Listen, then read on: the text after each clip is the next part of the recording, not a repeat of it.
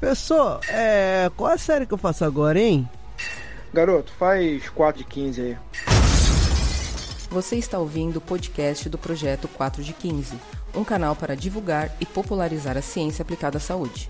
Para consumir mais conteúdo, acesse www.4de15.com.br.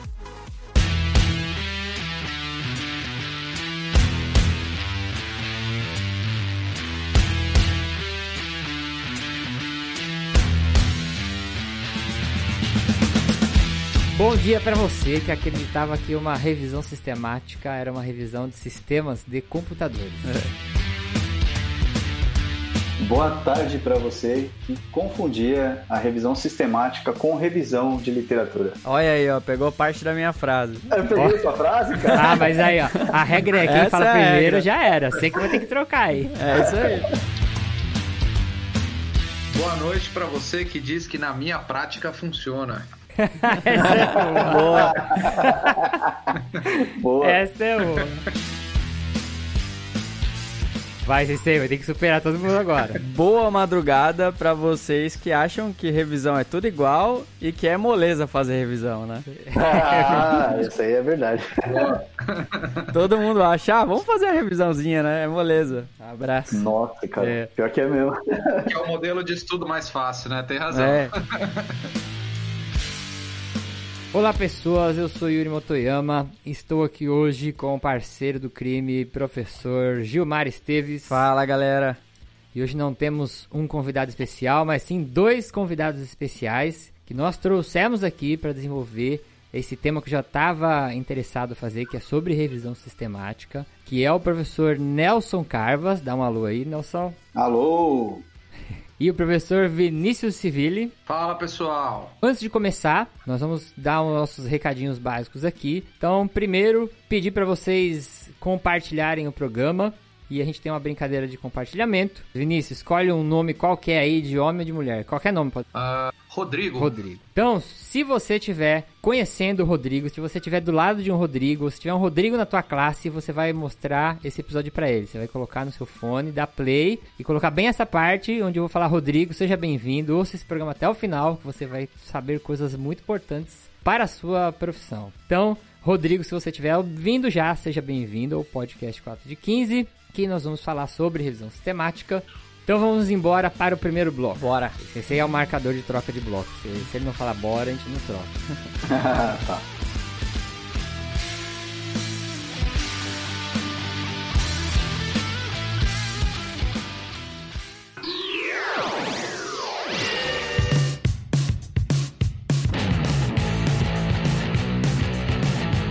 No primeiro bloco, como de costume, nós vamos apresentar nossos convidados. E aí, lembrando que a ideia principal de trazer convidados, além de né, a gente não ter expertise em todos os temas que a gente grava, é, mas é que vocês conheçam figuras muito importantes que estão desenvolvendo trabalhos muito importantes na área da saúde. E, e essas figuras, né, eu estava até conversando ontem à noite com, com os dois, é, às vezes trabalham muito e acabam não tendo tempo de né, de se tornar conhecidas e para mim, né, tem muitas pessoas que eu conheci uh, uh, que são inspirações para minha profissão e eu acho que a gente precisa é de mais exemplos, de mais professores que sejam conhecidos, né, para poder inspirar essa nova geração, esse pessoal que está na formação, até pessoas que estão buscando aí é, uma virada na carreira. Então, é, esse primeiro bloco vai ser dedicado a vocês conhecerem um pouco da história, da vida deles e ver né, como diferentes histórias podem convergir para carreiras de sucesso, carreiras bem interessantes. Vamos começar aqui com o professor Nelson. Nelson,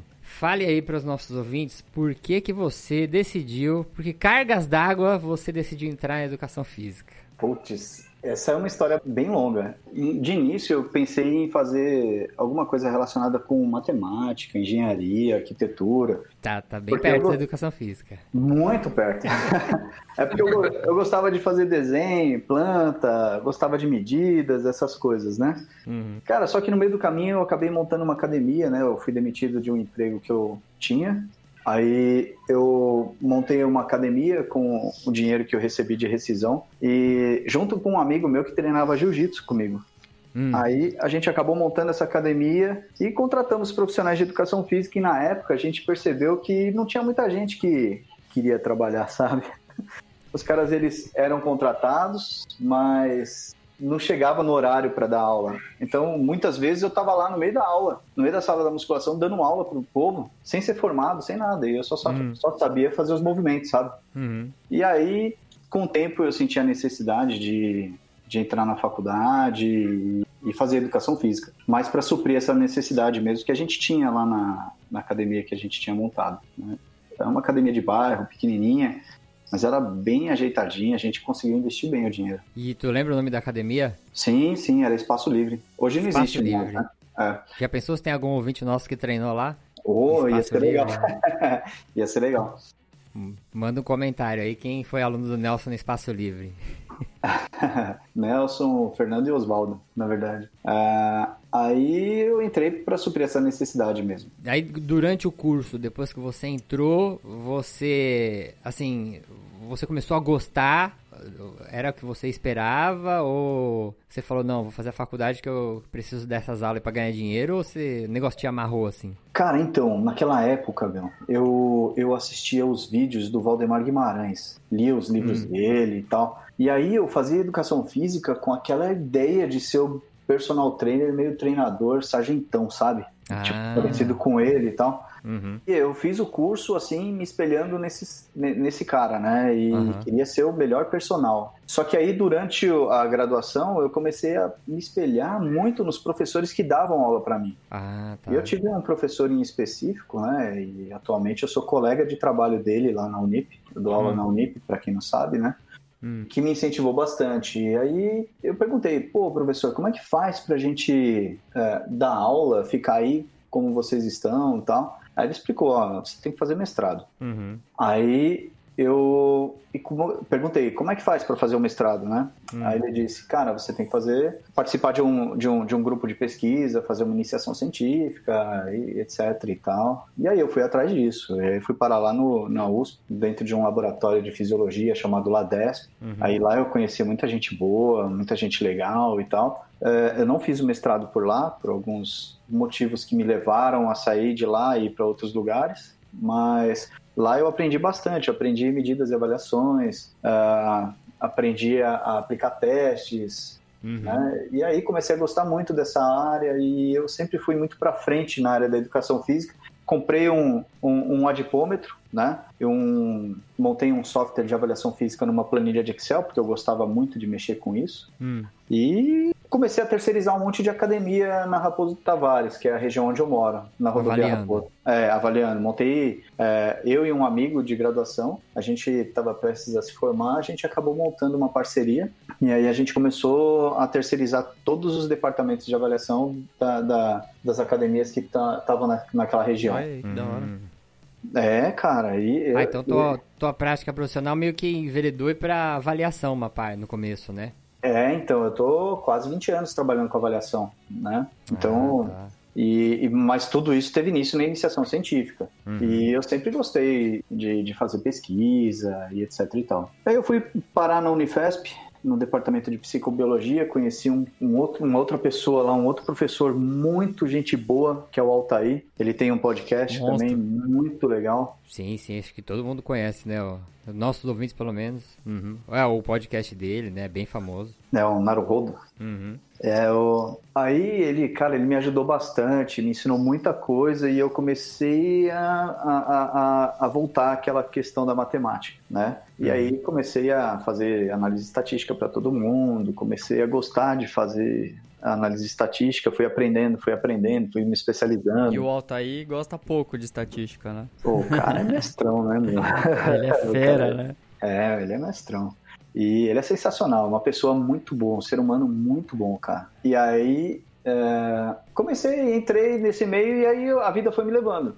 Aí eu fui parar lá no IANSP, né, no, no, no- no Instituto de Assistência Médica ao Servidor Público Estadual, e eu conheci uma professora que também gosta de estatística, e ela acabou me orientando no mestrado. E aí foi por lá que eu fiz meu mestrado. Eu vou te perguntar, mas eu sei a resposta, mas eu achei muito legal. É, tu fala um pouco do teu trabalho de conclusão de curso na graduação de Educação Física. Ah, cara, então, uh, eu criei um modelo matemático para explicar o comportamento da frequência cardíaca num teste de 30 minutos. Na verdade, o um modelo matemático é um modelo de regressão linear simples, né? Uhum. Então, aquela coisa que os alunos odeiam quando chega nessa, nessa, nesse tópico, né, da, uhum. da, da, da, aula. Mas é. o mais interessante foi eu apresentando.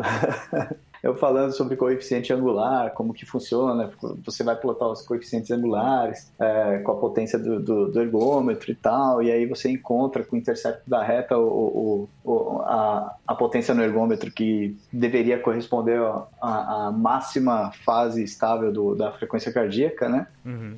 Eu apresentando isso e eu pensei, eu era um, eu era um aluno muito chato eu perguntava tudo, né? E eu pensava que todo mundo ia me destruir na, na, na minha, na minha defesa na e, cara, na minha banca, é. Uhum. E, putz, quando terminou, ninguém perguntou nada.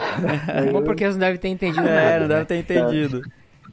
Aí eu meio que me senti bem, assim, sabe? Aquela sensação boa. Fala, nossa. Que é aquela banca que fala assim, é, seu trabalho foi bom, mas na página 1 teve uma vírgula lá que você colocou errado. Tipo, o cara fala uns negócios que tem nada a ver, né? Que outra... Cara, não entendeu falou... nada. Pior que ninguém falou nada mesmo. A gente devia ter vários erros de digitação, vários erros de português lá. E aí, mas foi incrível. A sensação foi, foi, sabe aquela sensação de missão cumprida misturada com sou nerd? É, é. É eu, achei legal, eu achei legal quando você me contou, porque né, a gente dá aula e eu acho que eu nunca vou ver na minha vida um TCC, um aluno com uma proposta de fazer um modelo matemático para predizer nada, né? E eu achei muito ah, interessante isso ter essa tua ideia. Você não pode cuspir pro alto não, cara. Sempre cai na testa. Só, não, só for teus orientando aí, Nelson. Eles vão fazer eu, isso. É, eu, eu não duvido dos alunos, cara. Os alunos são muito bons, meu. Eu, pelo menos, assim, eu tenho muitos alunos, né? Na educação física eu tenho alunos do primeiro ano, alunos do segundo, terceiro e até quarto ano. Mas, e na física também tenho vários alunos. E, cara, eu cada vez mais eu tenho me impressionado com o, o, os alunos. Pelo menos uhum. os alunos que eu tenho dado aula. É verdade, tem alguns alunos que surpreendem a gente, né? Às vezes no primeiro ano não tá muito aí, né? Fica meio disperso e sumido, mas aí começa a se destacar no decorrer das Grena, né? disciplinas, né? né?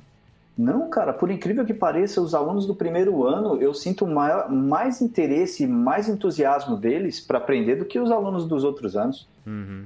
Eu acho, cara, isso incrível. Incrível é, mesmo. Legal. Eu, é, eu, eu, não, eu, eu só espero coisa boas do, do, dos alunos. Aí é óbvio, né? Aí vem aquela coisa, né? É, a, a, a universidade está lá para formar o profissional e o profissional sair, atuar na área e fazer a vida dele e tal. Então, poucos vão gostar de fazer pesquisa e, e, eu acredito que, que, que... Mas os poucos que vão se interessar fazem trabalhos muito bons, assim. Eu acho que o, o, o Vinícius também tem bons exemplos. Eu eu fui banca de umas alunas dele no, no, no, no semestre, acho que foi semestre passado. Uhum. Cara, a menina me impressionou. Ela fez uma revisão sistemática com meta-análise. Só ela e, uma outra, e umas dois alunos sozinhas, assim, só com orientação dele. Foi uhum. incrível. Eu tenho me impressionado cada vez mais com os alunos. Legal, legal. É. Vamos pro Vinícius. Invocamos o Vinícius aí já. Vamos lá, gente. Fale aí para os nossos ouvintes. Você é formado em fisioterapia, né? Exatamente. Tá. Como que você caiu na fisioterapia?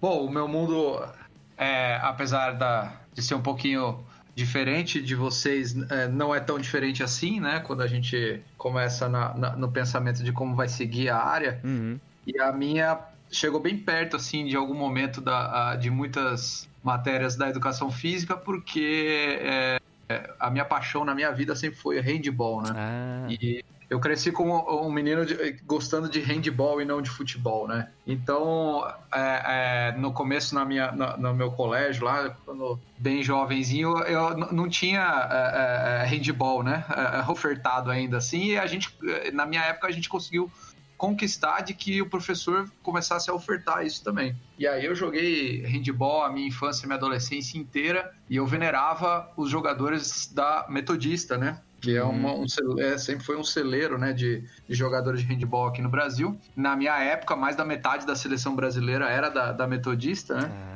E aí, por jogar uma handball durante muito tempo, eu sofri muitas lesões, né? Muito, muitas lesões mesmo. E aí eu tinha que fazer fisioterapia a todo momento, né? E na minha época, a fisioterapia chegou a ser, na USP, por exemplo, o vestibular mais concorrido do que medicina até. Caramba. Então parecia ser uma, uma profissão extremamente promissora já de, de cara, né? Ela estava começando a, a ter divulgação forte e tudo mais. E aí eu resolvi me aventurar. Aí prestei alguns vestibulares, mas obviamente um deles, né, eu descobri que na Metodista eles estavam para formar a primeira turma de todas. Hum. E aí eu estudei, a clínica deles era fortíssima e tudo mais, e eu falei assim, olha, eu acho que eu vou me aventurar, porque vai que eu consigo jogar handball lá também. Essa era a minha ideia no começo, né?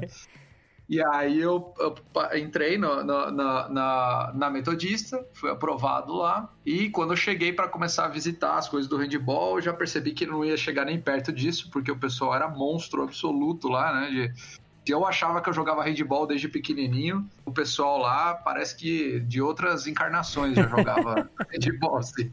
Então era ou a maior parte dos jogadores tinha o dobro, o triplo do meu tamanho, uma habilidade surreal. Eu falei assim: é, no time eu não vou conseguir jogar. Porém, a maior parte dos jogadores passava pela clínica da fisioterapia no quarto ano, né? Então, toda a equipe do, da Metodista e quase toda da seleção brasileira era atendida pelos alunos da graduação. Hum. Então, a gente já conhecia todos os jogadores desde o começo, né? E aí eu fui seguindo a fisioterapia na época, achando que eu seguiria totalmente, a, ou me especializaria né, na área de ortopedia, esporte, né? Alguma coisa desse tipo. Ah até chegar no terceiro, quarto ano, aí eu desvirtuei completamente, eu comecei a ficar apaixonado por pacientes graves. E aí eu acabei me especializando, depois de formado, na área de fisioterapia cardiorrespiratória. Ah. E que tem o foco bastante na área de, de terapia intensiva, né? Na minha época era muito foco na terapia intensiva, mas hoje a gente já está em tudo quanto é lugar, né? E aí eu comecei, aí fiz minha especialização por lá também. E aí lá em meados de 2005, 2006 mais ou menos, eu, eu comecei a frequentar a, a Universidade Federal de São Paulo, a Unifesp. Uhum um convite para começar a lidar com a área de pronto-socorro, né, para a área emergencial. Só que aí nessa época eu já atendia em hospitais, né? Então trabalhei em alguns hospitais aqui em São Paulo. É, amava demais assim a, a, a, as unidades de terapia intensiva, então fui, fui passando por vários hospitais aí como emprego. Só que desde a minha especialização eu meio que fui doutrinado para dar aula. Então eu sonhava também em assumir lá à frente de, de uma sala de aula. E eu ah. também, igual Nelson, eu queria saber como é que eu ia chegar lá, né? Uhum. E eu, e eu também, assim, colava no, nos meus professores agora já, já especialista na área né, de cardiorrespiratória, eu colava em três grandes professores que eu tive na faculdade para essa área. Aí, para vários eventos que eles iam dar palestra e, e, eles já não tinham disponibilidade, eles me colocavam no lugar. Ah, para dar palestra. Para dar palestra. Ah. Só que, no fundo, era um teste, né? Uhum. Então, eles estavam me testando. Eu comecei a dar palestra em tudo quanto foi lugar, graças a esses professores da, da faculdade, que é o que a gente sempre fala para os alunos, né? Colhem nos professores é. da faculdade. É Vocês têm que estar junto com a gente, não contra, né? É verdade. Porque, de alguma forma, a gente tem como ajudá-los, né? Lá na frente. E aí eles me ajudaram muito a, a formar a, a, o meu caráter profissional, vamos dizer assim, né, na, na, área. E aí eu comecei a me aventurar e também nas, na, na, parte acadêmica. E aí, quando foi em 2006, mais ou menos, eu fui convidado a fazer parte de um grupo para montar uma nova área da fisioterapia que não existia no Brasil até então. Hum. Que era que hoje em dia se chama fisioterapia na emergência, que a, a, a gente montou um dos primeiros cursos do país em pós-graduação para formar fisioterapeutas que fossem atuar na linha de frente do hospital, então no pronto-socorro, né? Hum. Então eu trabalhei um tempo com isso também. E aí, nessa época, eu já, já, já havia sido convidado para trabalhar na Unip também, então desde 2006, mais ou menos, 2006, 2007. E aí eu comecei a dar aula na Unip e comecei a dar aula em outras universidades. Né? Daí eu, aí eu fiquei de vez aí na docência, estou há mais ou menos 16 anos na docência, né? Uhum. Mas como, já, como a gente frequentava a Unifesp, por ser um lugar, é, é, é, é uma universidade federal, né, com várias oportunidades, a gente começa, você começa a chegar muito próximo dos, dos profissionais que têm linhas de pesquisa e, e aí eu comecei a descobrir o tal do mundo da, na época a gente exclusivamente tinha o termo medicina baseada em evidência, né? Uhum. E aí eu comecei a, a, conhecer uma área lá do, do, do hospital, uma disciplina específica para isso. E aí eu comecei a me aventurar e tô lá desde então. Porque depois de um tempo, é, aí alguns anos depois, começou a surgir a oportunidade de eu fazer o doutorado lá. Tá. Que é, eu tô tô, tô para concluir esse ano. Eu comecei a cursar meu doutorado lá, já num programa específico que antigamente se chamava medicina baseada em evidências, mas depois começou a se chamar saúde baseada em evidências, uhum. porque aí várias áreas diferentes começaram a trabalhar com esse propósito, né, de entender o que era a tal da prática baseada em evidências, como fazer saúde, né, baseada em evidências. Foi quando eu comecei a, a, a ficar cada vez mais frequente no mundo da pesquisa, né? Mas por trabalhar com alto volume de alunos, eu sempre gostei muito de desenvolver pesquisas científicas já no âmbito da graduação com os alunos uhum. e tô nessa pegada até hoje, né? Vamos dizer assim. E deixa eu fazer uma pergunta para vocês dois agora.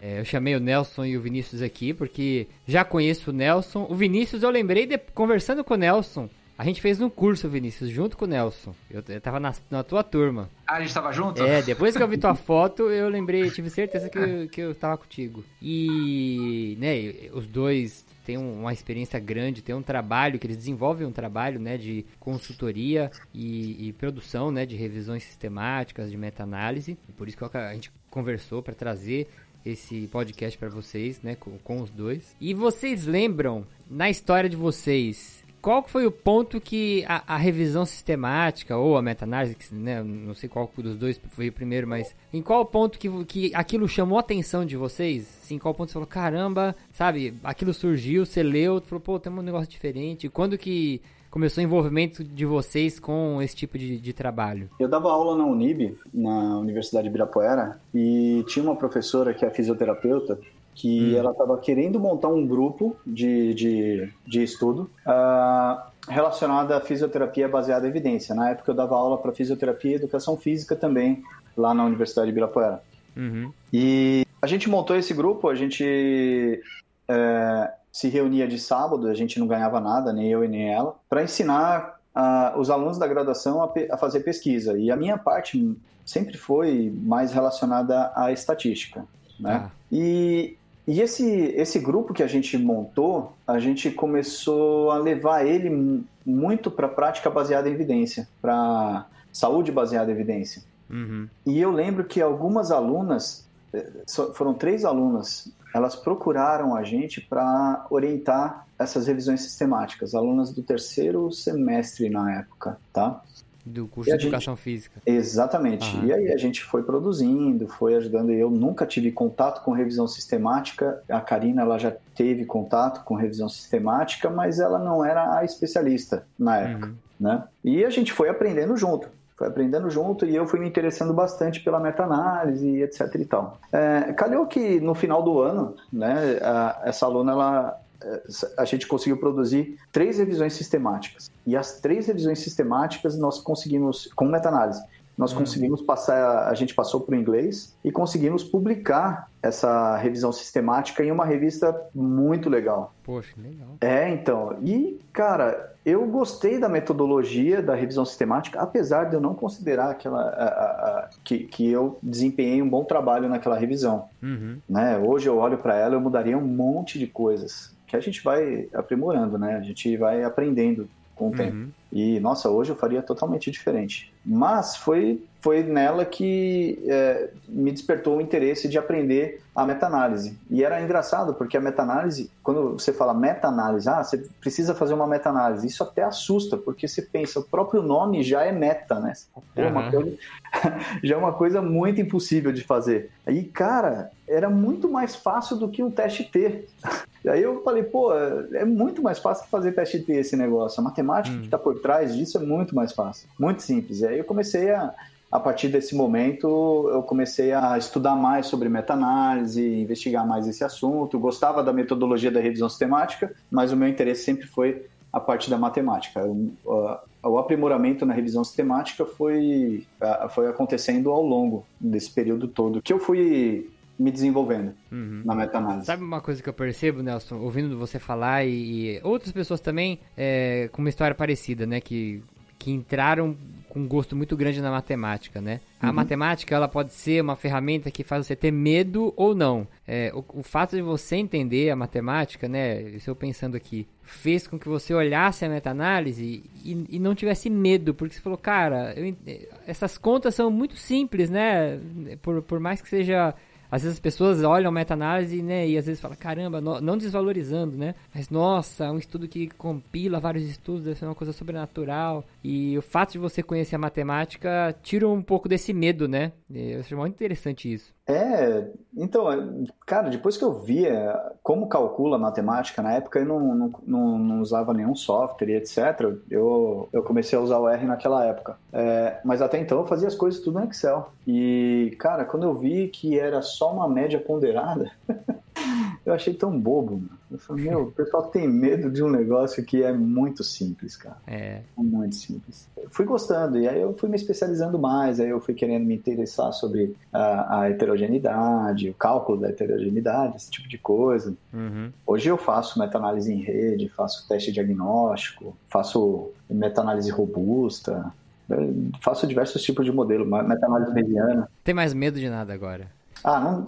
Cara, é, é, é assim, eu, eu, eu, eu tenho uma coisa na minha cabeça. Você olha pra coisa, é difícil? É, vai exigir um esforço. Você vai ter que sair do seu conforto e aprender aquilo. Uhum. Se alguém criou aquilo, você consegue aprender o que ah, já foi criado. Eu não estou falando, ó, oh, você precisa criar isso aqui, nem nada disso. Não. É, é, só sentar, estudar e aprender o que já foi criado. E às vezes eu, eu, eu, eu fico horas aí tentando entender uma coisa, tentando entender, aí eu falo, pô, já deu, vou dormir. No dia seguinte eu acordo, dá um start, e aí vem aquele orgasmo mental. Porra, como é que eu não sabia? Como é que eu não pensei nisso antes? Aí eu sento e consigo resolver o problema. Uhum.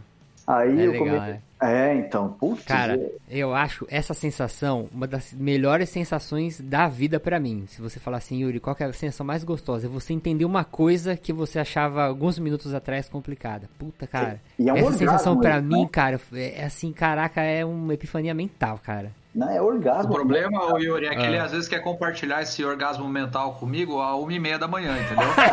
então, às vezes, ele, ele descobre o cálculo lá, ele me liga e fala, assim, Nelson, uma e meia da manhã, bicho, amanhã a gente vê, Sabe né? que eu imaginei agora? O Nelson do ladinho da tua cama, baixadinho, Vinícius. Vinícius, Vinícius, acorda, Vinícius, você não sabe o que eu entendi.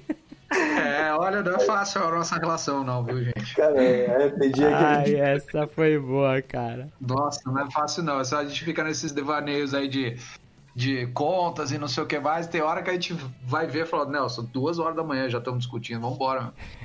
Então, é, não, não para. E, e, às vezes essa luz vem à noite, na hora que você tá indo dormir, que você tá mó relax já, que você vai pegar no sono, aí vem aquela, aquele insight. É? Aí você é, levanta. É Levanta é. correndo pra anotar. Foda. Quase sempre à noite, né, Nelson? Quase é. sempre a gente tá no meio da. É a hora que relaxa, né? É, cara. É. Eu, pior que eu, às vezes eu acho que o Vinícius tem um pacto com alguma coisa ruim, cara. Porque ele vai dormir duas, três horas da manhã, velho, e ele acorda, meu, seis horas. Porque eu acordo também, eu mando mensagem pra ele e ele responde, cara. meu, como assim, cara?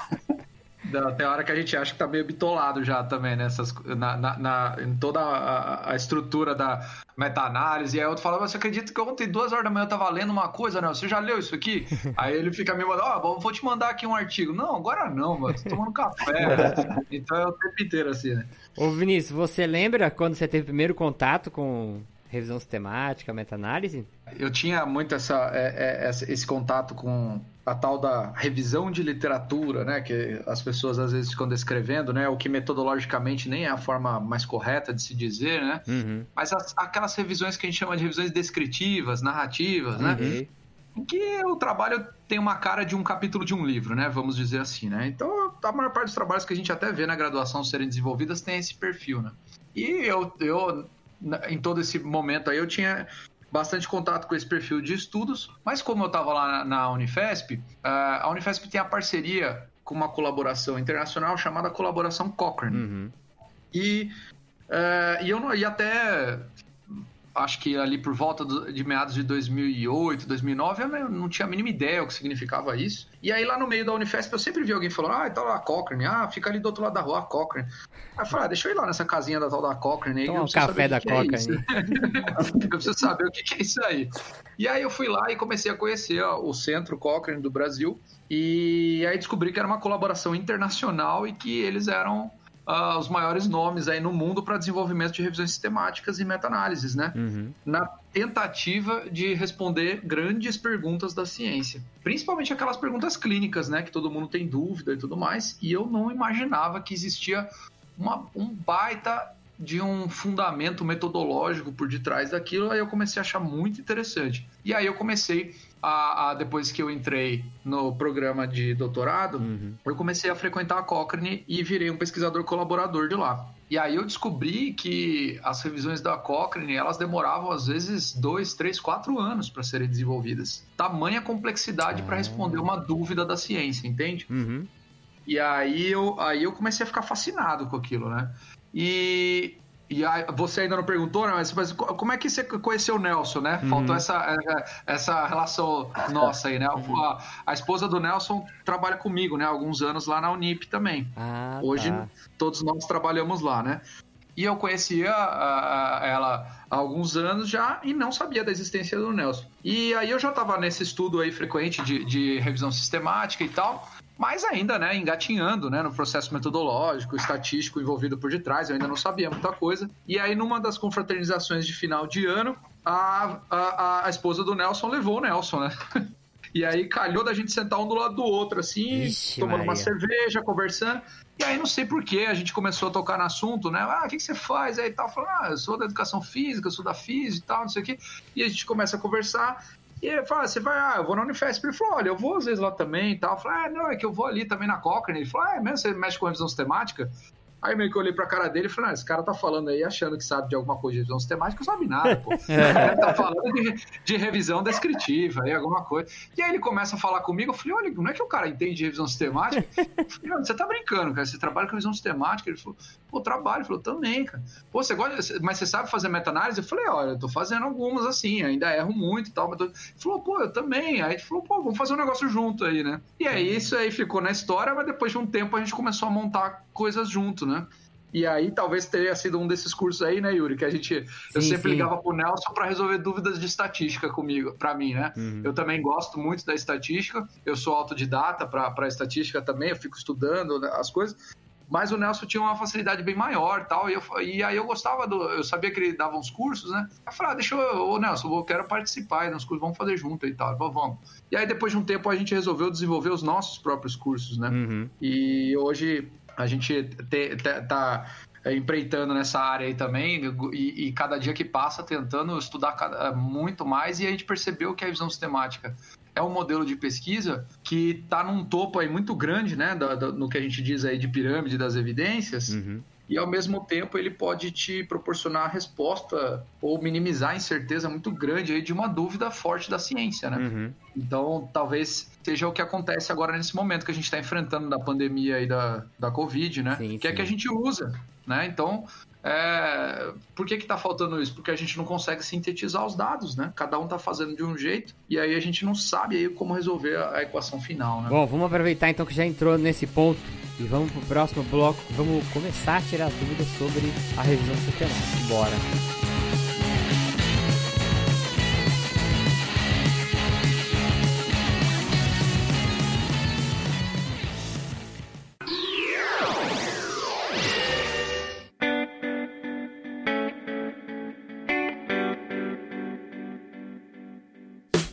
Nesse segundo bloco, então, eu vou começar com algumas perguntas. O Vinícius falou uma coisa aqui que eu acho que eu vou até incluir é, rapidinho, Vinícius. Explica para os nossos ouvintes que você falou revisão narrativa, revisão descritiva. Qual, basicamente, qual que é a diferença desses dois tipos de revisão para revisão sistemática? Maravilha, vamos lá. Então, é, é, é, muito comum a gente ouvir, né, ouvir títulos de trabalhos assim, revisão de literatura, revisão de literatura. Normalmente, quando a gente diz assim, revisão de literatura, ela é parte de um trabalho. Então, uhum. o que é a revisão de literatura? A gente revisa a literatura para poder, por exemplo, escrever a introdução do trabalho. Uhum. A gente revisa a literatura até para ver se existem estudos parecidos com o nosso para não imitar esse estudo, uhum. né? Então, na verdade, o estudo se chama revisão descritiva. Revisão descritiva, o que, que eu vou fazer? Eu vou coletar lá alguns artigos para falar sobre um tema. Só que essa revisão descritiva ou narrativa, o que, que vai acontecer? Ela não segue meio que um padrão metodológico daqueles clássicos que a gente costuma ver dos artigos, né? Para quem está ouvindo É, você lê um artigo lá e vê, ó, tem uma parte de introdução, uma parte de método, uma parte de resultados, discussão. Ela meio que parece que fala só sobre o assunto, não é isso? Uhum. Então, isso daí é uma revisão descritiva. Ela tá descrevendo sobre o assunto. Lembra um capítulo de um livro. Geralmente tá em tópicos, né? Isso, aí tem um tópico ali falando, pô, ah, agora eu vou falar um pouco da doença, agora eu vou falar um pouco do problema de saúde, do mecanismo da doença. Ah, existem vários tratamentos. Não existe um modelo certo de estudo que os autores escolhem, eles escolhem um, uma série de casos, eles escolhem um estudo de caso, eles escolhem um ensaio clínico, eles uhum. fazem uma salada de estudos lá para poder falar sobre o assunto. E normalmente né? a escolha desses estudos é feita por conveniência, né? Ele bate o olho no artigo e fala, ah, isso aqui encaixa com o meu discurso isso. e vambora, né? Isso. E aí, quando eu comecei a estudar mais profundamente a metodologia, eu comecei a perceber, olha, que pode existir então, e devem existir, e depois eu, lendo cada dia mais, eu comecei a entender que muitas dessas revisões os autores escolhem aqueles artigos que interessam para eles. Uhum.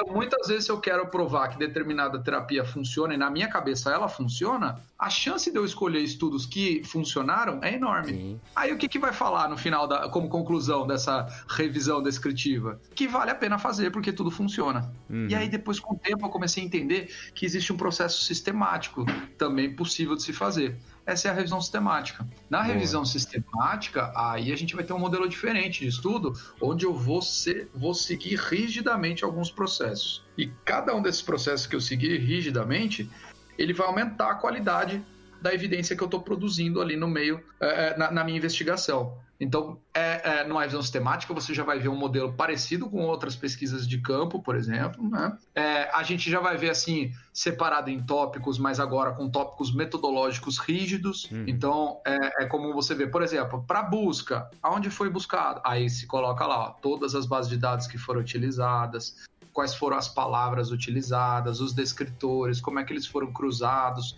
quantos estudos apareceram, quantos foram escolhidos, por que foram escolhidos, quais são os métodos estatísticos que serão utilizados para sintetizar esses dados, enfim, então a gente tem uma por isso ela se chama sistemática, né? Uhum. Ela vai seguir um sistema, né? ela vai ser rígida. Então, a partir dessa, dessa rigidez metodológica, vamos dizer assim, você passa a confiar um pouquinho mais no, no, no, no resultado. E aí você começa a entender muito melhor o comportamento daquela evidência. Eu vou, vou fazer um exemplo aqui, não sei se tu me corrige se estiver errado, mas assim, na revisão sistemática, o, o, autor não tem mais o poder de escolher o que, que entra e o que, que sai, né? Vamos dizer assim. O sistema que vai fazer essa filtragem, né? Tira a, a, o viés da opinião do autor. Falar, ah, eu gostei desse, ou esse, esse ou é, esse não vai ele... com, de acordo com a minha com a minha ideia, né? É, o autor não direciona pra, pra opinião dele, né? Isso, sim. Tem aqueles estudos de revisão de opinião, né? Uhum. Ele vai selecionar ali os artigos que vão de acordo com a opinião dele, né? E aí se encaixa aí na revisão descritiva. E a sistemática ela é muito mais robusta e quebra essa opinião do autor, né? Exatamente, é uma coisa que o Nelson a gente fala muito nos, nos nossos cursos, uhum. que aí o autor ele passa a ser o conselho de sentença de, de, um, de um, tribunal, entende? Uhum. Então, o que acontece? Ah, mas é, aquilo ali funciona. Não, você tem que julgar baseado em provas. Então a gente começa a coletar as provas da literatura baseado em regras e aí vai ter estudo que vai vir a favor, vai ter que estudo que vai vir contra, vai ter estudo que está bem é, conduzido, vai ter estudo que está mal conduzido, mas todos eles estarão nesse mesmo balaio. Agora, com estas provas, nós vamos ter que julgar agora. Uhum. E aí vão existir diversos artifícios durante o processo para a realização que aí vai permitir que a gente chegue numa conclusão final que pode ser bastante consistente ou ainda não, porque não temos provas suficientes. Entendi. Então é isso que a revisão sistemática vai te permitir no meio do caminho, né? Legal, mas essa ideia da, das provas de uma evidência de um crime é muito legal imaginar nesse sentido também, fica bem explicado. Nós viramos detetives no uhum, processo, né? legal. né? Porque a gente vai atrás do artigo, quando tá faltando um dado, a gente é obrigado a contatar um por um dos autores do artigo, esperando que eles respondam pra gente e muitas vezes eles não respondem. E a ausência de dados começa a, a provocar desconfianças sobre o resultado. Uhum. Então é um trabalho profundo de detetive mesmo, sabe? Legal. Às vezes a gente no o, o, os autores dos artigos, dos estudos, eles não declaram conflito de interesse. Mas se você fizer uma pesquisa no Google, você vai ver que existe um conflito de interesse do pesquisador que publicou aquele estudo uhum. primário. Então, a gente já pegou, né, Vini? Exatamente. A gente pega no poder. É, o nosso trabalho é reunir essas provas para a gente tentar entender como que está a evidência e, e, também se a gente deve é, confiar nela ou, ou não. Trabalho é tão de detetive que vocês vão até investigar o histórico das pessoas envolvidas, né? Ah, a gente faz. Né? Yuri, gente e, faz. E, com, e, com, o advento da internet, olha, você não tem ideia o que a gente descobre, hein? No meio do caminho aí. cada coisa que a gente descobre. Aí a gente vê, olha que aquele estudo agora deve estar influenciado pelo patrocínio. Hum, olha sim, que sim. aquele estudo ali, ó, não é, perdeu pacientes, disse que não aconteceu nada, mas provavelmente aqueles pacientes lá, eles deram um resultado que não foi o que o pesquisador esperava e aí ele não ofertou os dados. Sim. Ah, o, o, a gente encontrou o registro do estudo.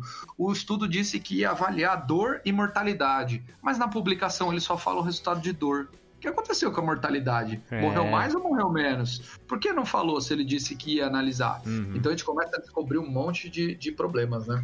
E a próxima pergunta que eu coloquei aqui é, é por que fazer uma revisão sistemática? Qual é a necessidade da, da, ciência, né, dos pesquisadores de falar assim, putz, chegou a hora, a gente precisa fazer uma revisão sistemática sobre tal tema? Eu vou até complementar essa pergunta, Yuri, de por que fazer e quando fazer, né? Quando que eu olho para alguns estudos na literatura e eu falo, ah, agora Chegou a hora. é um momento de fazer, de fazer uma revisão sistemática a hora que o, ou não. Que o Nelson Vinícius raspa a mão na outra e fala assim, chegou a hora. Agora é hora de fazer.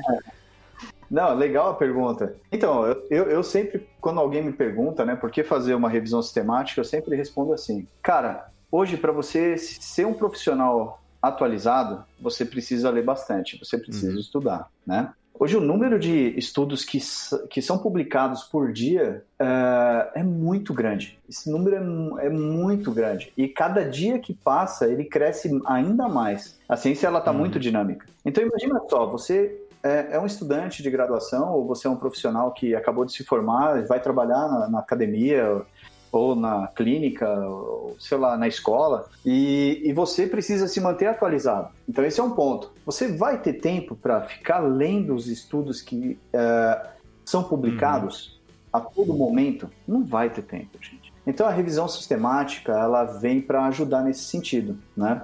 Ele vai ajudar o profissional e o estudante a se manter atualizado de uma maneira mais rápida, porque é, com uma revisão sistemática você já consegue reunir é, a maior parte dos estudos, quando a revisão é boa, né? Quando a maior parte dos estudos que foram publicados sobre aquele assunto em um único artigo, em um único uhum. relatório. Então você consegue se manter atualizado. E uma coisa que eu acho interessante também, é até o fato da revisão te dá a qualidade daqueles estudos, né? Porque muitas pessoas, às vezes, por inabilidade, às vezes não conseguem definir se um estudo tem um, uma qualidade boa, se ela pode acreditar naquela evidência ou não, né? E a revisão sistemática se dá o é, trabalho é de dar já isso também mastigado, né? É, e, e, e conceitualmente, assim, né, para completar o que nós está falando, né, alguma, é, a, a, revisão sistemática, ela nasceu principalmente, né, o Gilmar perguntou assim, ah, quando é que é o ponto, assim, né? É, ela nasceu para tentar minimizar as incertezas. Uhum. Né? Então, o que, que, acontece muito frequentemente quando a gente está é, é, procurando evidências? Você vai lá, acha um estudo, aí você, aí você encontra que o estudo diz que A é melhor que B. Uhum. Provavelmente você vai começar a fazer A na sua prática clínica, certo? Aí você encontra um segundo estudo que diz que A e B são iguais. Acontece que agora eu fico na dúvida: será que A é melhor que B ou A e B são iguais? Uhum. E se sai um terceiro estudo e fala que o B é melhor? É, se eu acho um terceiro que fala que B é melhor, agora não sei o que eu faço. Ou eu posso acabar fazendo o que muitos fazem. Não, eu vou seguir a minha religião. Sim, sim. Eu sempre acreditei que A é bom. Então, para mim, o melhor estudo é aquele que diz que A é melhor que B. Mas na revisão a gente não pode fazer isso. Aí quando começam a aparecer estudos que começam a divergir, tá na hora provavelmente da gente sintetizar isso tudo e entender qual deles está Ótimo. mais próximo da verdade. Uhum. E a, e a revisão sistemática, depois com as suas técnicas de meta-análise, elas vão, é, é, ela vai começar a tornar possível isso acontecendo, embora isso pode, pode às vezes demorar anos para a gente conseguir chegar a uma conclusão final. Uhum. Mas é, nesse contexto, também pode acontecer uma segunda coisa. Eu encontro um estudo que diz que A é melhor que B, encontro outro também que A é melhor que B, outro também. Aí eu falo, então A é melhor que B. Mas o que pode acontecer é que o primeiro estudo mostra que A é muito melhor que B e o segundo mostra que A é um pouquinho melhor que B. Ah, tá. O outro diz que A e B, olha, assim, estatisticamente falando, olha, tá difícil de dizer que é melhor. Então, o que está acontecendo? Você consegue até começar a dosar o tamanho desse efeito, uhum. né? Você começa a compilar os dados e começa a ter, chegar mais próximo de conseguir fazer isso. Então, isso daí começa a virar um grande momento. A revisão sistemática, ela vem é, principalmente para tentar minimizar as incertezas e tentar resolver as controvérsias que vai acontecer em diferentes populações, né? Os estudos são tocados em diferentes populações. Né? Boa, legal. Exato. Ótimo explicar bem. Eu pus uma pergunta aqui, vamos arriscar aí o que vocês, vocês respondem. É, pensando assim, né? Tudo serve para alguma coisa e não serve para outras coisas. Vocês conseguiriam falar para que que não serviria uma revisão sistemática? Falar assim, para isso ela não serve. É, essa é uma, é uma, é uma pergunta invertida, né, Vini? É. Imagina só, você tem que pensar o contrário do que a gente começa a pensar, né? Rapaz, dando uma resposta rápida assim para você, eu não posso usar uma revisão sistemática para dar um checkmate na literatura. Falar, olha, revisão sistemática está falando que A é uhum. melhor que B. E pronto, acabou. Não, não posso fazer isso. Mas por quê? O que, que falta nela? A não ser que o efeito seja muito grande, né? Seja muito a favor e a força da evidência seja muito e alta. E a gente tem estudos suficientes para chegar nessa conclusão, entende? Para chegar ah, nessa tá. conclusão, exatamente. Porque a, a, maior parte das vezes a gente vai ver revisões sistemáticas com três, quatro estudos incluídos, entende? De tão rígida que é o, o critério, né? A gente acaba chegando em três, é. quatro. Mas, por exemplo, na área da medicina, principalmente, né? Determinados medicamentos, na cardiologia tem muito isso, né, Nelson? Você vai. Tem, tem, tem revisões temáticas que tem 50 estudos já incluídos. Uhum. E tem coisa que já bateu o martelo. Entendeu? Ah. Isso daí não precisa nem mais fazer estudo sobre aquele assunto. Porque já, já, já saciamos a, a, a nossa dúvida. Mas o, o, isso que o Nelson falou é, é, é, muito provável, por quê? Porque às vezes a revisão ela não atingiu ainda a potência dela, né? É, em termos de interpretação. E aí, quem é que vai bater o, o, martelo final? Aí vai ser uma de diretriz, vai ser uma grande sociedade, né? Um uhum. Ministério de Saúde, baseado no que a é. revisão te mostra de dados. Esse, uhum. esse é um primeiro ponto, né? Ela, nem, ela não vai servir para recomendar o que a gente vai fazer. Quem vai continuar recomendando são os profissionais. Né? Mas o que acontece? Tem que lembrar que às vezes o cenário que você vive é um cenário diferente do resultado da revisão. Então, às vezes aquela revisão só incluiu estudos do, do uh, uh, que foram realizados no, no perfil uh, privado. Só que ah, eu trabalho no, no, no, perfil público. Uhum. Será que o mesmo resultado produzido lá pode ser arrastado para o meu cenário? Uhum. Então, aí a gente precisa raciocinar. Aí uma outra coisa rápida que vem na minha cabeça também, Nelson, não sei se você concorda, é, é para explicar biologicamente o porquê o resultado deu daquele jeito. Né? Porque eu, eu chego naquela situação, Yuri, que, hum. por exemplo, olha, para determinado desfecho, vamos dizer assim, dor. Olha, a revisão diz que há contra B melhora a dor. Aí eu vou te perguntar qual, por qual via biológica eu consigo explicar que a dor melhorou. Ah, boa. Não vai estar tá na revisão. Qual mecanismo, né? Aí eu vou ter que voltar pro laboratório, gente. Entendeu? Entendi. Aí nós vamos ter que voltar pro, pro estudo in vitro,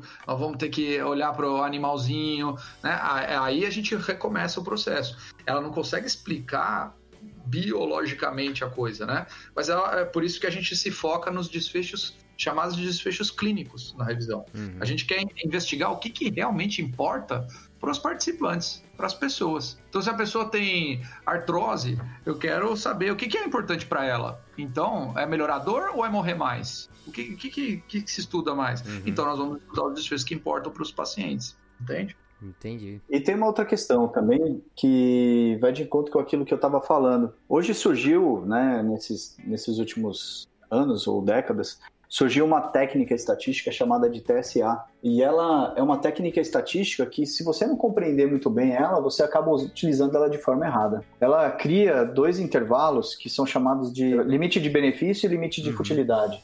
E aí, a ideia é pegar a meta-análise e acumular os efeitos. Você faz uma meta-análise cumulativa e quando essa linha ela atinge né, essa linha de benefício significa assim, olha, muito provavelmente, se surgir mais um estudo, dificilmente vai mudar o, a direção desse efeito. Então, é, pode bater o martelo, né? Essa técnica promete fazer isso. Ou, ou o contrário, pode, ele vai caminhando, você vai acumulando as evidências, fazendo uma meta-análise cumulativa, e aí ela encosta na, na, no limite de futilidade. Ó, para de estudar isso, gastar dinheiro com isso, porque é, não funciona, já está mostrado aqui pela TSA. E a TSA, apesar dela ter surgido com essa proposta, uhum. ela não deve ser encarada dessa forma. E isso vai ser uma coisa, Vini, que vai começar a confundir um monte Sim. de gente, um monte de gente lá na frente. Exatamente. Que faz revisão sistemática, que faz meta-análise, que interpreta. Você fala no sentido da pessoa ler isso e falar, vou abrir mão desse, desse ramo de estudos que já está confirmado que não. É, já. Entendi. É, posso bater entendi, o martelo. Entendi é dificilmente você consegue bater o martelo com uma revisão sistemática. Assim. Demora décadas para isso acontecer é. e pode nunca acontecer, dependendo uhum. do assunto, né? Porque a gente depende dos estudos primários. Se os estudos. Eu faço a revisão de algum tipo de estudo, certo? Então, se eu escolho lá ensaios clínicos, eu preciso fazer. Aí, voltando, né, a pergunta do Gilmar. Aí, quando é para fazer? E se, eu, e se eu reviso a literatura e não encontro nenhum estudo? Uhum. Então não era a hora de fazer revisão, é a hora de produzir o estudo primário, né? Tá, eu tenho que ir lá e testar, né? Então não é o momento da história para fazer revisão daquele, daquela pergunta. É o momento da gente desenvolver a pesquisa de campo, né? Isso aí. E, e, e, eu falei mais isso, gente, mais porque assim, eu tenho visto uh, algumas palestras, algumas lives e tal, e os professores eles apresentam um resultado de uma meta-análise como se fosse o checkmate. Ó, acabou, é isso aí, é uma meta-análise falando, não sou eu. E não é bem um, assim, um né? discurso de é. autoridade por trás, né, dessa frase, né? É, ela, eu acho que ela deve seguir uma premissa da ciência, né? Que é não existe a verdade absoluta, né? Se tem essa é, então... A gente tem uma revisão sistemática agora que mostra que sim, vai, aquilo é muito positivo. Mas pode ser que a gente esteja dentro de uma ciência normal e logo surgem algumas anomalias e precisa replicar um estudo de meta-análise novamente após alguns estudos de, de campo né, e que eh, pode ser que surja um resultado novo, né? Então, isso aí que você falou, Nelson, né, de o cara é, se respaldar muito né, no, no resultado, né? É. é exatamente, Gilmar, porque as pessoas confundem a, a revisão sistemática com a meta-análise. A meta-análise ela é apenas uma técnica estatística, uhum. entendeu? É uma técnica que combina dados, né? E é aquela que vai produzir lá, para quem já viu lá um gráfico bonitinho, né, chamado forest plot, na maior parte das vezes utilizado, né? Existem outras formas, que tem um losango lá no final, que vai para esquerda, vai para direita. Uhum. Mas a ideia nossa não é produzir aquele gráfico, é a estrutura metodológica para poder chegar nele. E aí tem muita gente que combina dados e fala: olha, eu fiz uma revisão sistemática. Não, você não fez, você só combinou dados do jeito que você, quiser, você quis. Uhum eu preciso ter um método rígido para ver se eu posso combinar dados lá na frente. Senão eu começo a somar maçã com banana com abacaxi e digo que eles são diferentes. Mas é, não preciso de uma meta-análise para ver isso. É só olhar para a cara deles e eu sei que eles são diferentes. Entendi. Uhum. Agora, quando eu faço uma meta-análise, eu quero fazer, na verdade, o quê? Eu quero rastrear a literatura para ver se eu tenho várias maçãs. E aí eu vou achando essas maçãs e quando combino essas maçãs, eu quero descobrir qual delas é mais doce, qual delas tá estragada, uhum. mas todas são maçãs. Eu posso combinar maçã com maçã? Posso. Aí eu quero ver quais são as diferenças entre as maçãs. Essa, essa é a meta-análise. Você, você pode separar as mais doces das mais uhum. amargas. E, te, e, tentar entender o que está acontecendo com cada uma delas, por que, que o sabor mudou. Né? Então, é, é a, o processo é exatamente esse. Agora, tem nos Estados Unidos, por exemplo, a gente vê muito frequentemente é, às vezes aparecerem meta-análises feitas pela indústria farmacêutica, por exemplo, uhum. onde se juntam estudos que já sabem que deram resultados positivos e acaba dando um resultado final combinado positivo, né? Pô, na área uhum. de educação física, então, Vini, você nem tem ideia, cara, mas a maior parte das revisões da, das meta-análises, né? Não vou nem falar revisão sistemática porque não é. Uh, tem até autor conhecido que, que publica meta-análise e aí você vai ver a meta-análise não a, a, revisão sistemática, o estudo não é bom, não é bom. Já entrou, Nelson, numa pergunta que eu ia fazer aqui, é... porque assim, nosso ouvinte que já, já deve ter pegado no pulo aí que a revisão sistemática é uma forma muito prática de você né, se, se atualizar do que tem na literatura determinado tema, né? Se você vai na prática profissional escolher o A ou B, né? A revisão sistemática pode basear ele e ajudar a tomar essa decisão. Só que aí, como que a gente, vocês conseguiriam falar assim, como que a gente consegue na leitura perceber se a revisão sistemática é ruim? Isso é fácil de perceber?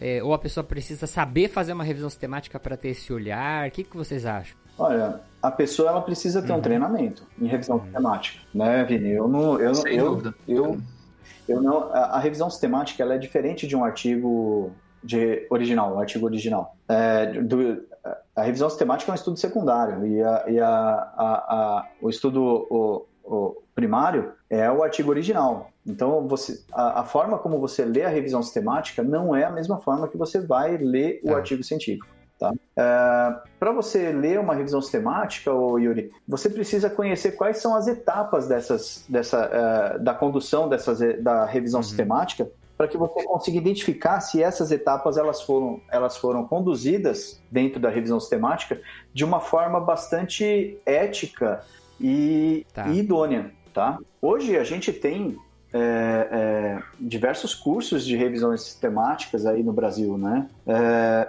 e uma das coisas que a gente bate muito forte, né, Vini, é sobre todas as etapas. Você precisa entender exatamente o que, que deve ser feito em cada etapa para conseguir identificar dentro dessa revisão sistemática que se isso foi cumprido. Se você sabe que, por exemplo, a revisão sistemática, o processo de a busca ela tem que ser feita de uma forma muito ampla, né? É, é, tem que ser feita uma busca sensível, com o objetivo de tentar buscar todos os estudos que existam na literatura.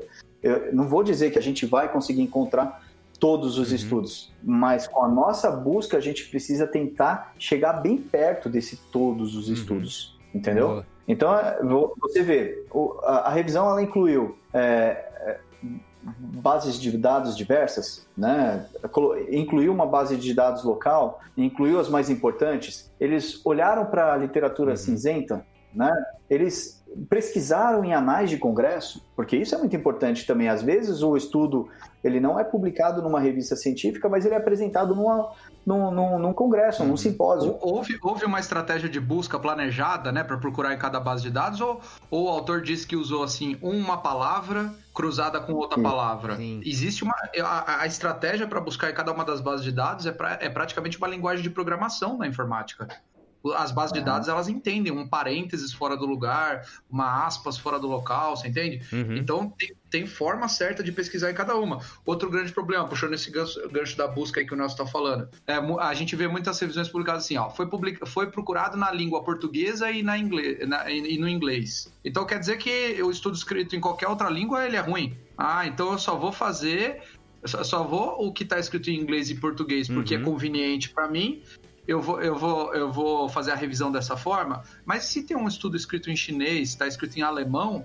que é melhor do que todos estes outros, aí a minha revisão ela já cai de qualidade, porque eu selecionei. Uhum. Ah, eu só vou pegar os últimos 10 anos. Então quer dizer que antes de 10 anos aí só tinha estudo ruim, e agora com 10 anos todos são bons?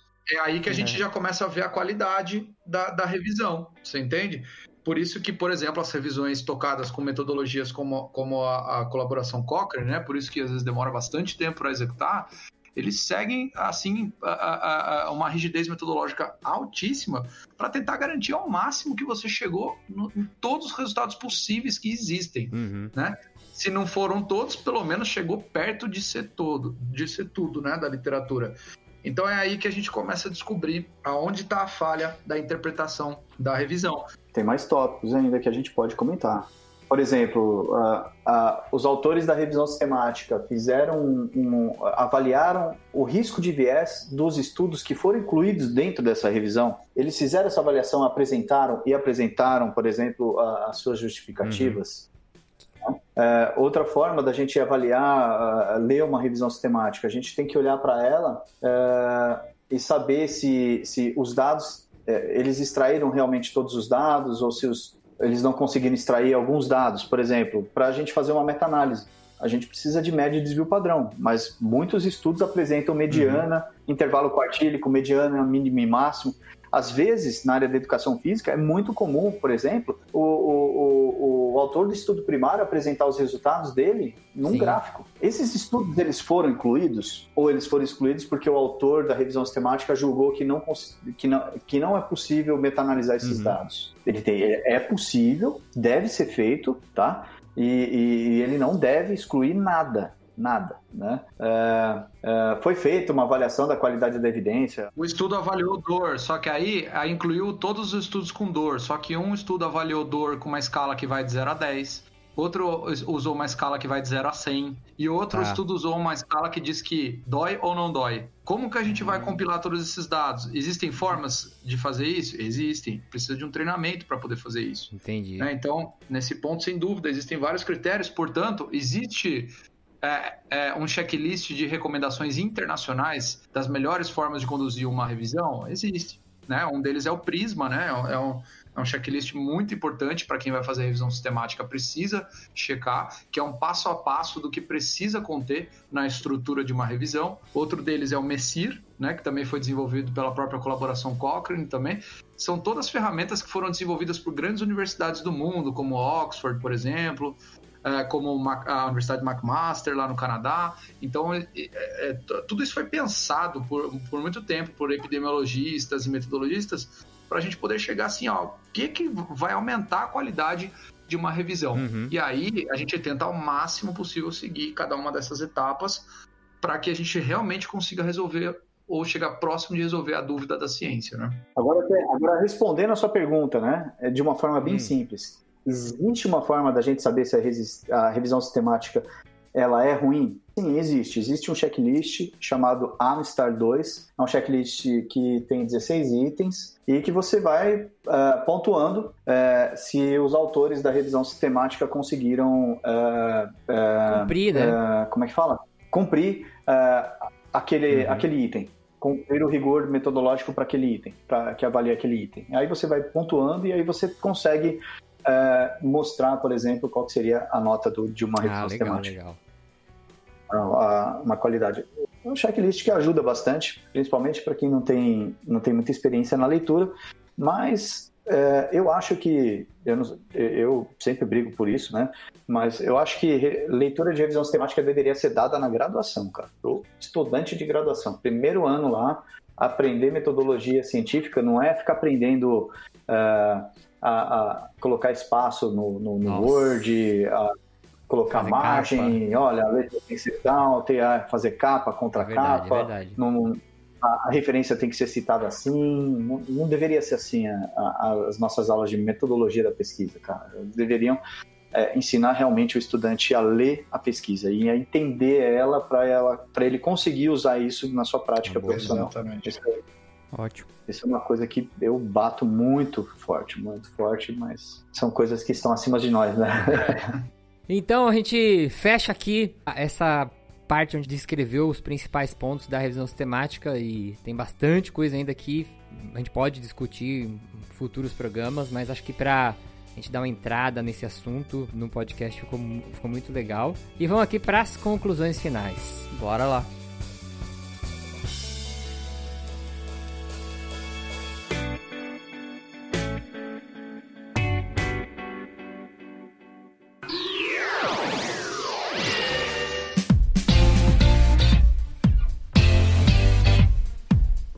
Coisa que o Nelson falou, uma palavra que me marcou bastante, ele falou foi relatório. Ele falou, a revisão sistemática é um relatório e que ajuda né, as pessoas a interpretarem aí um, o estado da arte ou né, um, um corpo de evidências. Eu acho que na prática profissional, você que está ouvindo, né, já deve ter percebido a importância de você aprender a ler isso na prática, né, e não tomar as decisões como o Vinícius falou, baseado no que você acha, no que você acredita, né? Ou no, no que você. nos seus sentimentos, né? E uma coisa que eu tava pensando aqui na nossa conversa, eh, já pensava isso e acho que é mais forte agora.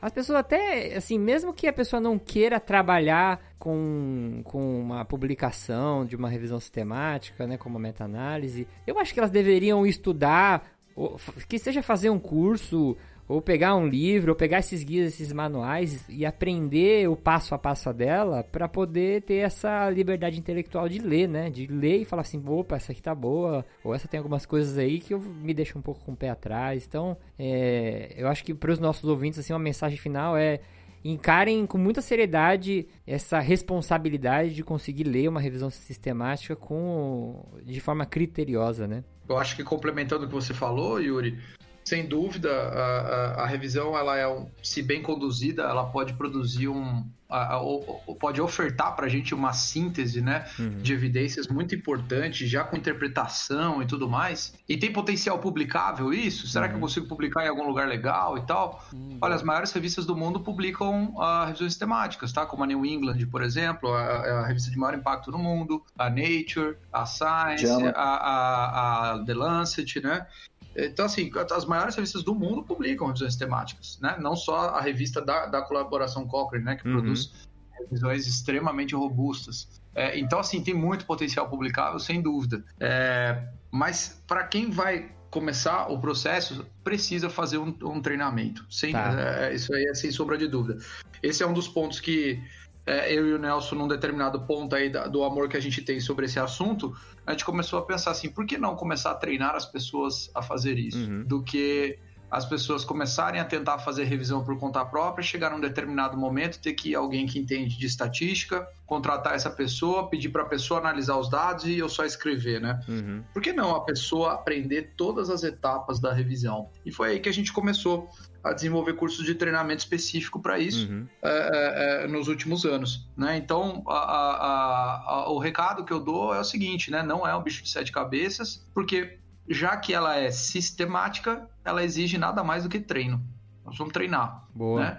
E aí, é, é, é, esse é o processo que eu, que eu para quem, para os ouvintes aí que estão, que, que tem interesse, né? É, vale a pena a, a, a, começar a se aventurar no treino, uhum. descobrir como treinar legal em cima disso. É, impre é imprescindível você ter que fazer, né? Você vai ter que fazer algum curso ou ser bastante autodidata para tentar ler com uma crítica maior, né? uhum. Mas a, a, própria leitura dos estudos, né? Acho que a gente pode até, para o pessoal que está começando, né? A leitura, a simples leitura das revisões e dos artigos no geral já vai te, te dando aí um, um, passo a passo, né? E, e, e, levemente você já ir entendendo quais, qual é o processo é, da, da, da, leitura de uma revisão sistemática. Uhum.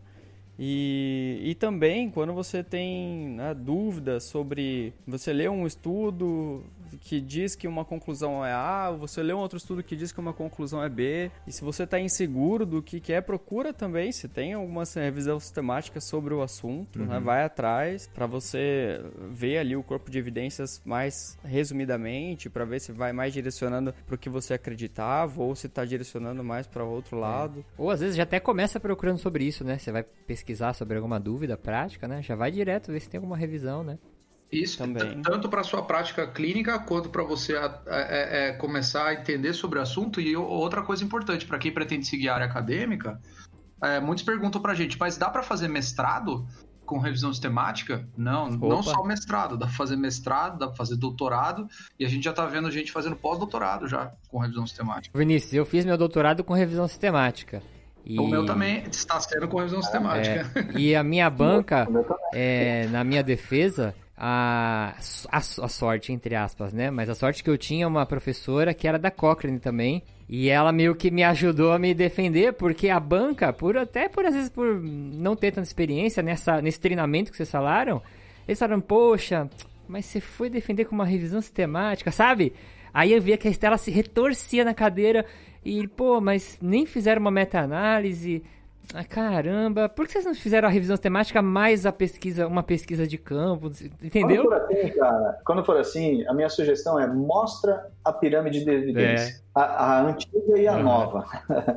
a antiga, para mostrar que a revisão sistemática está no topo das evidências, e a nova, de, depois de 2016, 2015. 2016, né? Foi publicado. 2016, isso, 2016. Uhum é a, a nova que a, revis, a, met, a, revisão sistemática e a meta-análise elas não estão mais tá no separadinha, né? Elas estão fora estão sendo utilizadas como uma lupa para você olhar para todos os tipos de uhum. estudos e para você avaliar a, o grau da evidência. A certeza sobre a evidência. A certeza da é, evidência, tem, tem um podcast passado que a gente fez com o Douglas, que a gente comentou dessa pirâmide, até publiquei também a imagenzinha dela na postagem. Ah, eu ia falar só sobre isso ainda, lá no nosso laboratório tem o, o Paulo Eduardo também, que vai agora, que vai defender o doutorado dele, né, como revisão sistemática, até o, o Nelson tá aí, né, uhum.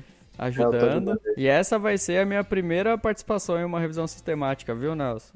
Então quando você terminar ah, aí de, de compilar tudo aí e mandar, eu, essa vai ser minha primeira participação em uma revisão sistemática. Você vai ver que é muito gostoso é, fazer gostoso. revisão sistemática. Eu, eu, particularmente, eu acho muito mais gostoso fazer revisão sistemática do que coletar os dados e, e, e coletar os dados e sair, sair fazendo pesquisa uhum. de campo, cara. Mas é que a gente precisa dos dois, né? A gente precisa de quem faz isso e também precisa de quem faz a revisão sistemática. Outro, né? Então, é... uma, uma coisa alimenta a outra, né? Mas a, a dica que eu daria seria leiam revisões sistemáticas, gente. Independente se você está na graduação, se você está na, na, já é formado, se você está na especialização, no mestrado, no doutorado, leiam, porque revisão sistemática traz muita informação boa. E se vocês ainda não sabem reconhecer revisões sistemáticas, uh, façam cursos, abram o, o handbook da Cochrane, né? É, procurem é, textos na internet, uhum. artigos sobre o assunto, leiam bastante sobre isso e vão para cima, porque revisão sistemática eu acho que é a melhor forma da gente conseguir se profissionalizar e ficar atualizado. Entender hoje. sobre ah. isso é uma coisa que é, provavelmente ter esse conhecimento é uma das coisas que a pessoa nunca vai se arrepender, né? Não tem como ela falar assim, putz, me arrependi, entendo o que é uma revisão sistemática e me arrependi desse conhecimento, né? É, então, cara, olha só, na medicina é assim, na fisioterapia é assim, na nutrição é assim, cara, farmácia é uhum. assim. A, a, educação física ainda não está assim. A educação física ainda produz muita ciência de baixa uhum. qualidade. Infelizmente. Não sei, é, eu não sei se é a leva de, de, de, pesquisadores que fazem essas pesquisas que estão soltando esses, essas. Não estou dizendo que são ruins, são boas, levantam hipóteses, levantam dúvidas e tal, mas é, é, tem que melhorar um pouco mais a qualidade uhum. delas, sabe? De repente, a fisioterapia montou uma base de dados, cara. Tem a Pedro, né, Pedro, isso. Uhum. É uma base específica de ensaios clínicos da fisioterapia, né? É, tem lá, tem, lá, lá nessa base de dados você encontra ensaios clínicos, é, ensaios clínicos, você encontra revisões sistemáticas, guidelines, você, né? guidelines, você encontra uma série de coisas. Hoje você vai conversar com um fisioterapeuta, a maioria deles trabalha com prática baseada em evidências. Cara, o professor de educação física precisa trabalhar com prática baseada em uhum. evidências precisa aprender isso. Não é uma não é uma coisa que ah, eu vou, é uma necessidade, gente. Quem tem a ganhar com isso são os nossos clientes, os nossos uhum. alunos. Boa, boa. Excelente. Muito bom. Então vamos para nosso papo de esteira, que a gente vai aqui bem rápido deixar algumas dicas para vocês durante a quarentena. Eu vou indicar aqui, já para criar uma promessa com todos os nossos ouvintes, um canal que se chama Meta Analisando. E esse canal, logo logo, vai ter umas postagens muito interessantes sobre esses temas que a gente tá falando. Não vai ter, Nelson? Vai, vai. Eu prometo, eu tô prometendo para mais gente agora, hein? O Vinícius também vai cumprir comigo essa, essa, essa, promessa. Ah, então Sim. já tá envolvendo ele aí também, ó, os dois. Mas eu vou falar para vocês aqui, o Nelson, já fiz um curso com ele de, de meta-análise estatística e uma coisa que assim, sabe aquele momento de explosão de cabeça? É, ele consegue explicar coisas, ele tem uma habilidade élfica e mística que ele consegue explicar. Eu, sério, ele consegue explicar matemática. Eu sou um, um ogro de matemática, assim, eu, eu amo matemática, mas eu tenho muito medo e muita dificuldade. Ele consegue explicar as coisas de um jeito fácil. Aí teve uma hora no curso que eu falei, caraca, eu entendi é, é, inverso da variância, sei lá. Eu entendi uma coisa que eu nunca tinha entendido. E ele explicou assim, cinco minutinhos, é isso, isso, isso, como se fosse uma receita de, de, de bolo, sabe? E assim, Sigam esse canal, que eu tenho certeza que, conforme eles forem colocando conteúdos lá, isso vai ajudar muito vocês que têm dúvidas, assim como eu, a entender essas coisas, né? Acho que de uma forma bem, bem didática mesmo. E uma última indicação minha é um livro que, como a gente tá falando aqui de estatística, eu não sei se eu já recomendei, mas tem um livro que eu li, eu achei bem legal, que ele chama Como Mentir em Estatística. Eu li acho que em fevereiro. E, e, é, e ele é bem interessante que ele, é, ele não vai entrar em estatística, conta, nada, mas ele mostra como que a gente consegue manipular as informações, é, é, dar médias, falar porcentagens de coisas, é, falar sobre pesquisas que avaliaram uma população e como que a pessoa consegue mentir ali no meio e enganar todo mundo respaldado pela estatística. É um livro muito legal. Sensei, quer indicar alguma coisa? Não, não separei nada hoje o não. O quê? Indica algum exercício, qualquer coisa aí, pô. Bom, tem um, tem um, então vou mandar um bate-pronto aqui. Aí, ó. Que eu escutei até hoje. Tem um, um podcast do Luiz Correia. É, chama MBE Podcast. Luiz Correia é um médico e, e ele fala bastante sobre ciência, ele uhum. entra também em estatística. E eu tava escutando um podcast dele esses dias sobre análise bayesiana. Ah, legal, já ouvi isso aí também. E e ele tem, tem bastante, bastante cache legal, interessante. Procura lá no agregador MBE Podcast. Vou deixar o link aqui. Tava falando com o Nelson isso ontem. Eu escutei hoje, aí você falou, eu falei, pô, vai, deixa eu. Ele tem um blog muito, ele tem um blog muito interessante, com, com bastante textos aí é. sobre, sobre a, a, medicina baseada em evidência. A minha dica é, é, é vocês uh, acessarem uh, a, o site da, da Cochrane que é uma organização que vai colaborar com o desenvolvimento e divulgação de grandes revisões sistemáticas. Uhum. E no site da Cochrane, é, além de ser uma base de dados, né, a Cochrane Library especificamente é uma base de dados de consulta, né, de artigos, ela também oferece é, é, uh, vamos, uh, material né, pra, pra uh, de suporte para poder desenvolver uma revisão sistemática. Uhum. Então existe, por exemplo, um handbook, um manual de revisão sistemática que você consegue checar online. Né? Então ele está disponível lá para todos utilizarem para iniciar os estudos sobre o assunto. Essa é a minha legal, dica. Legal. Senhor Nelson, sua dica. Ah, eu vou fugir um pouco dessas dicas de livros e etc. E eu vou indicar série. Boa. Boa. Eu pensei que você ia indicar Temaki, que o Nelson é o maior enrolador de Temaki é. da, de São Paulo. Eu aprendi nessa quarentena, cara. Era o meu maior sonho. Vai, fala aí. Mas o que eu vou indicar? Eu vou indicar duas séries. E, e que, que uhum. estão agora no Netflix. Cara, é, essa é boa. Dark, muito animal essa, essa, essa muito série. Boa mesmo. Muito animal. É, mas é uma ficção, é uma ficção. Para quem não gosta de ficção, a outra série que Como eu vou indicar chama? é Falda. E eu Falda. vou indicar uma terceira, Falda. Falda. Falda. F-A-U-D-A. Tá, é.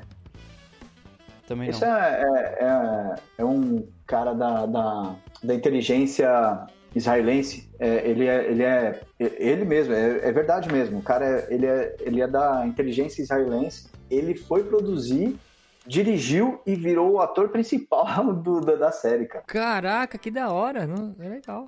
Meu, é sinistra, a série é sinistra, cara. Você fica preso. E, e uma outra que eu vou indicar para vocês torcerem bastante para aparecer é Senhor dos Anéis. Ah, essa aí Amazon eu sonho toda noite com ela. essa tem que... Nossa, cara, tem que ver essa série, cara. Senhor dos Anéis, Amazon É, vai Prime. sair uma série, cara. É, mas pra quarentena aí, ó, Dark, Falda, pra quem gosta de videogame, uh, boa, The boa, Witcher beleza. e pronto. Boa. Séries que eu indico aí pra vocês. Não sei se vocês vão ter o mesmo gosto que eu, mas... Ó, oh, Dark, agora que eu comecei a terceira temporada aqui, que agora a parada de mudança de mundo, agora ferrou tudo, cara. Não, a, Mundos a paralelos. temporada tem que ter um caderninho na mão pra você Porra. entender. Então vamos para a nossa música para finalizar. Se você quiser encontrar a gente, entrar em contato com a gente, você vai escrever 4D15 no Google, 4D com letras 15 com número. Aí você vai achar nosso site, nosso Instagram ou alguns dos nossos perfis nas redes sociais. Você pode entrar em contato com a gente por qualquer um desses locais. Se vocês quiserem estar em contato com um dos nossos participantes, Nelson, como que eles fazem para te achar aí? Ah, pode me seguir no Instagram é, e mandar um direct para mim, é a forma mais rápida de eu responder. É arroba Nelson Carvas JR. Beleza. E Vinícius, como que o pessoal te encontra? Mesma coisa, podem é, me seguir no Instagram, é, acho que também é a forma mais fácil de comunicação agora. É o arroba Vini com dois N's e Y, Civile, T-I-V-I-L-E. Arroba Eu vou deixar Civile. tudo isso que a gente comentou, essas dicas, as, os links e o contato deles na, na postagem desse episódio. E também o, o, o, link do canal Meta-Analisando, também vou deixar tudo aqui descrito na, na, na, descrito na postagem do episódio. E eu sou Yuri Motoyama, responsável pela edição, produção e pauta desse podcast. Me despeço de vocês e agradeço por mais esse download. Indo embora comigo, professor, senhor, mestre, sensei Gilmar Esteves. Dá um tchau aí. Falou, galera. E também indo embora, nossos convidados especiais, Nelson Carvas, dá um tchau aí pra galera. Falou, galera. Até mais. Tchau, tchau. Eu vejo vocês no curso. boa. Boa, boa. E Vinícius Civili? Grande abraço, pessoal. Obrigado aí pela oportunidade, Yuri. Falou, tchau, tchau.